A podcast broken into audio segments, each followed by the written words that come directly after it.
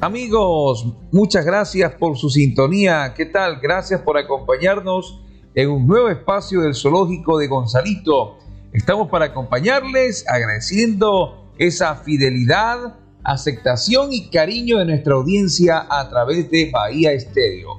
Esto es el zoológico de Gonzalito, edición pandemia, porque seguimos en pandemia, ¿verdad Gonzalito? A ver si saludamos ya a la audiencia de Bahía Estéreo. Eh, seguimos en pandemia, sí seguimos en pandemia, por eso hay que cuidarnos.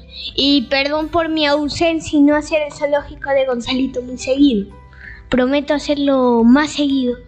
Eh, hoy queremos hablar de un félido que vive tanto en costa como Amazonía. Perfecto. Entonces vamos a iniciar el programa con uno de estos animalitos que Gonzalito ha preparado para todos ustedes. De antemano, gracias por su preferencia y bienvenidos a este espacio que es de ustedes, que es de la familia Manavita. Aquí iniciamos en el zoológico de Gonzalito. Vamos a hablar de uno de los animalitos mmm, tal vez más eh, enigmáticos, más misteriosos que tenemos en nuestra geografía, de nuestro, de nuestro cantón, inclusive en nuestra provincia y toda la costa, yo diría, ¿no? Es un pequeño felino que le llamamos el cabeza de mate. Eh, días atrás encontramos un cabeza de mate por la zona de Jama, Gonzalito, ¿verdad? Sí. Perfecto. Vamos a hablar un poco de este animalito que también tiene que como, como, como característica ser un felino, ¿no? Pero es un felino eh, muy similar, bastante extraño, ¿no? Yo cuando lo vi yo me sorprendí, yo pensé que era una especie de gato. De repente eh, una persona que eh, me supo explicar que es eh, una, una, especie de tigrillo. Explícamelo tú que has estado investigando algunos de estos animales, sobre todo los felinos, que es uno de los que más hemos analizado en nuestro programa, así como lo hemos hecho con el tigre, como el león y otros animales también de estos mismos rasgos. Coméntanos, ¿por qué estos animalitos existen en nuestra geografía, Gonzalito? Eh, primero que todo, existen en nuestra, geografía gracias a que este animalito eh, es de, ¿cómo se llama? Es nativo de, de Colombia.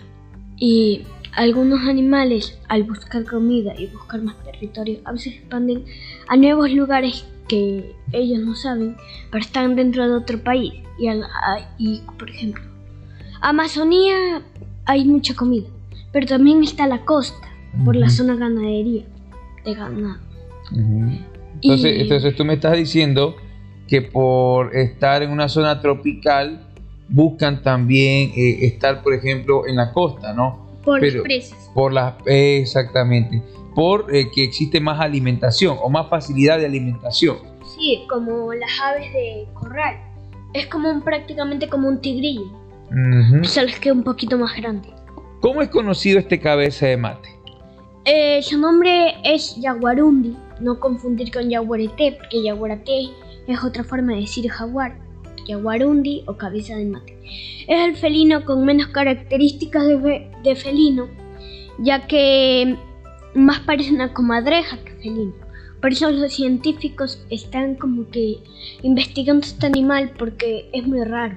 Yo me sorprendí cuando lo vi, créeme, pensé que era una pantera y se me pareció mucho una pantera. Entonces, eh, en parte me asusté, pero luego lo vi y, me parecía un gato, un gato negro.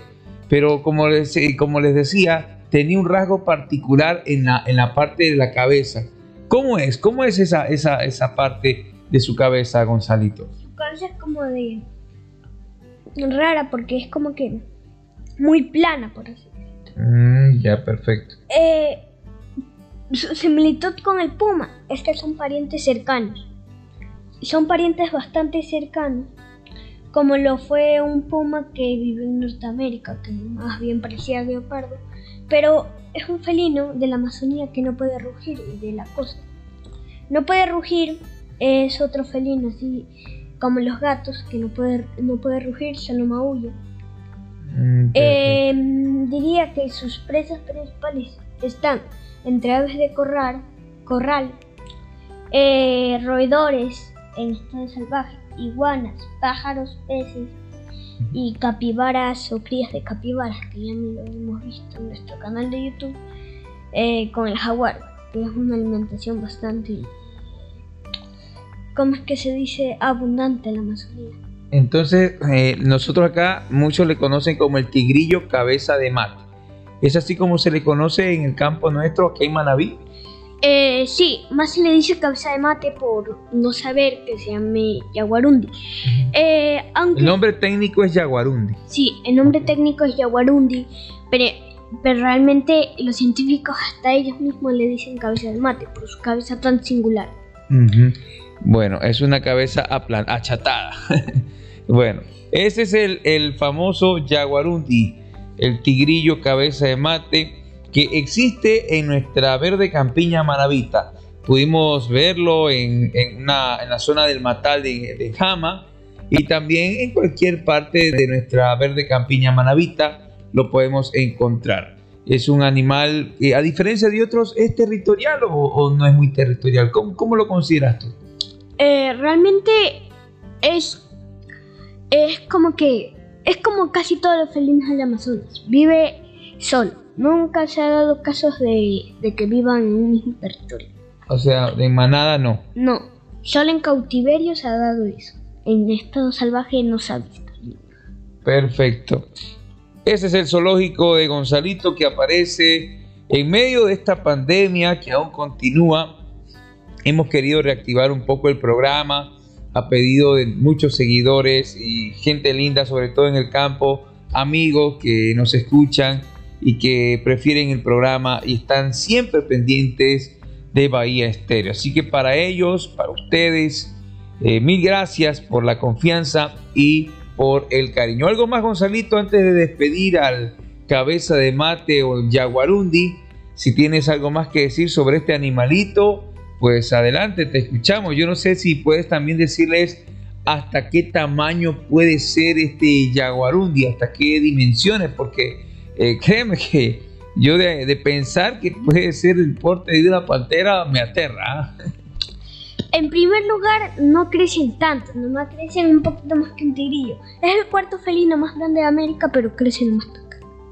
Perfecto. No, más acá. Eh, es uno de los pocos felinos en, en, ¿cómo se llama? En estas zonas tropicales que no viven los árboles.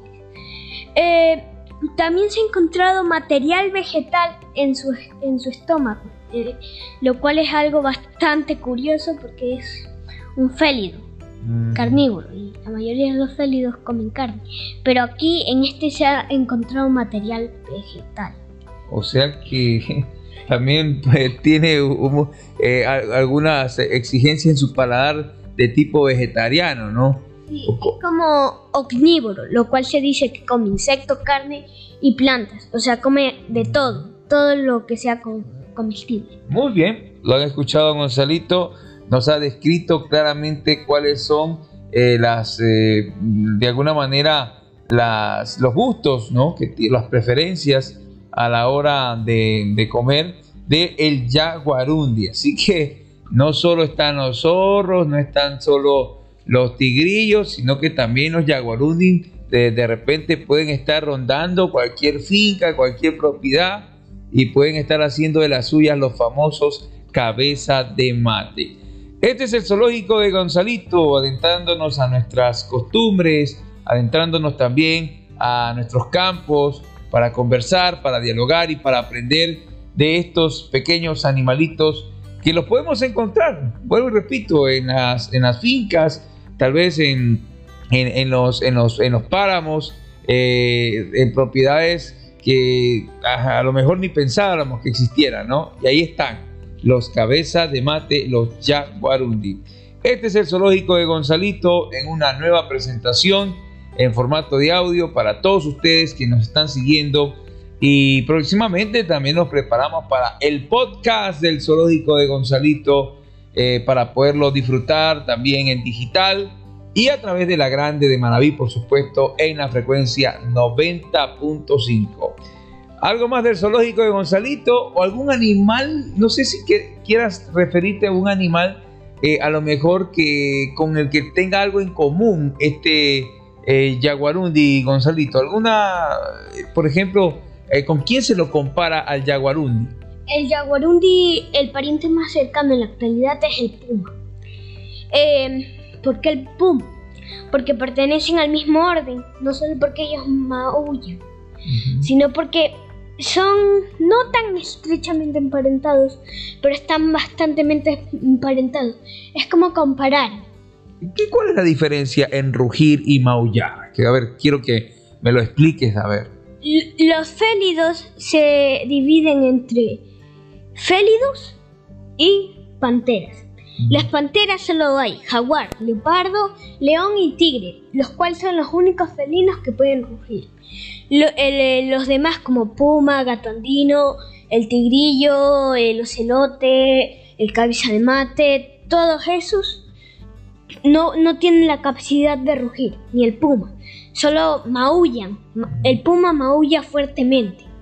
Perfecto. Muy bien. Ahí está la explicación para aquellas personas que eh, a lo mejor confunden. Yo soy uno de ellos, de los que confunden, y no podemos diferenciar tal vez entre un rugido y un mau- maullido, ¿no? Que se llama eh, propiamente el término. Así que mm, los invitamos, ¿qué les parece? A que nos sigan acompañando y los programas van a ser como siempre cada lunes. Hemos retomado eh, hoy viernes para poder compartir con ustedes este programa del zoológico de Gonzalito.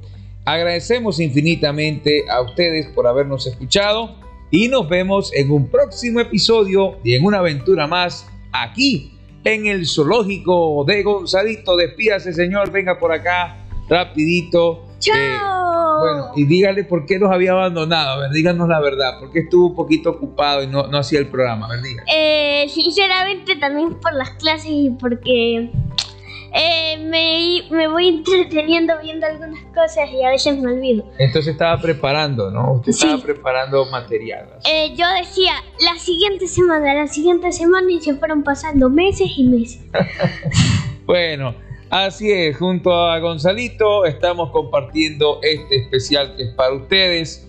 Como siempre, de todo corazón, muchas gracias por la aceptación y por abrirnos las puertas de sus hogares. Será hasta una próxima oportunidad aquí en el zoológico de Gonzalito. Gracias por su sintonía y hasta pronto.